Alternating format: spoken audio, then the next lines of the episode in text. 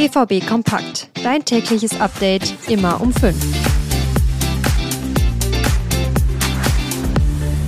Die Rückrunde startet jetzt auch offiziell. Morgen spielt der BVB in Köln und muss da eigentlich drei Punkte mitnehmen.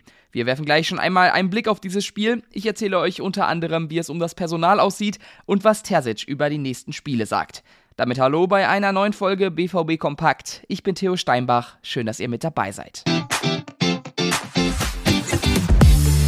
Morgen geht's weiter. Nächster Spieltag und nächste Möglichkeit, einen Aufwärtstrend einzuleiten. Beim Personal gibt es ein paar neue Sorgen. Mats Hummels, der war ja schon letzte Woche krank. Ob er morgen spielen kann, wird sich noch entscheiden. Und auch Marco Reus konnte zuletzt wegen Krankheit nicht mittrainieren. Auch bei ihm entscheidet es sich kurzfristig. Bei beiden wird es aber vermutlich ziemlich knapp für Einsatzzeiten morgen. Und der Kapitän Emre Can war beim Training gestern Nachmittag auch nicht mit dabei. Bei ihm soll es aber aus Gründen der Belastungssteuerung gewesen sein. Der Beginn der Hinrunde ist gleich aus mehreren Gründen recht dankbar für den BVB. Zum einen warten mit Köln, Bochum und Heidenheim direkt drei, zumindest auf dem Papier, machbare Gegner. Zum anderen stehen erst einmal keine englischen Wochen an.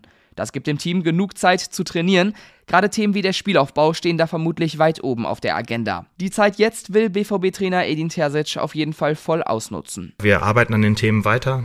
Ähm, wir haben uns ganz viele Gedanken gemacht in der Winterpause, was wir als erstes in Angriff nehmen wollen.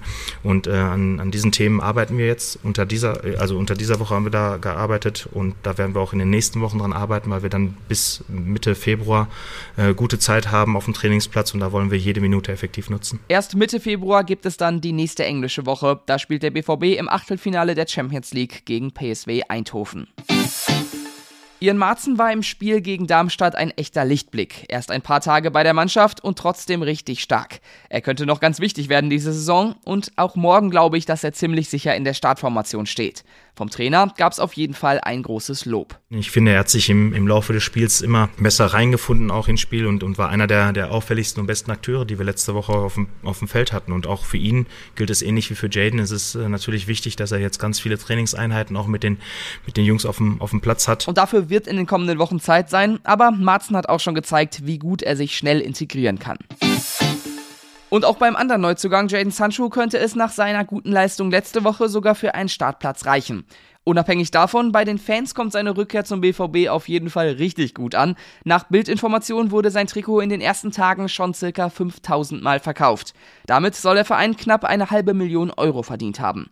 Wenn man bedenkt, dass Sancho für das halbe Jahr ungefähr 4 Millionen Euro insgesamt kostet, sind das schon ziemlich hohe Einnahmen.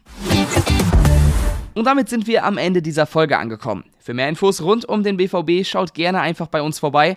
Ich bedanke mich fürs Zuhören und wünsche euch noch einen schönen Tag. Bis morgen.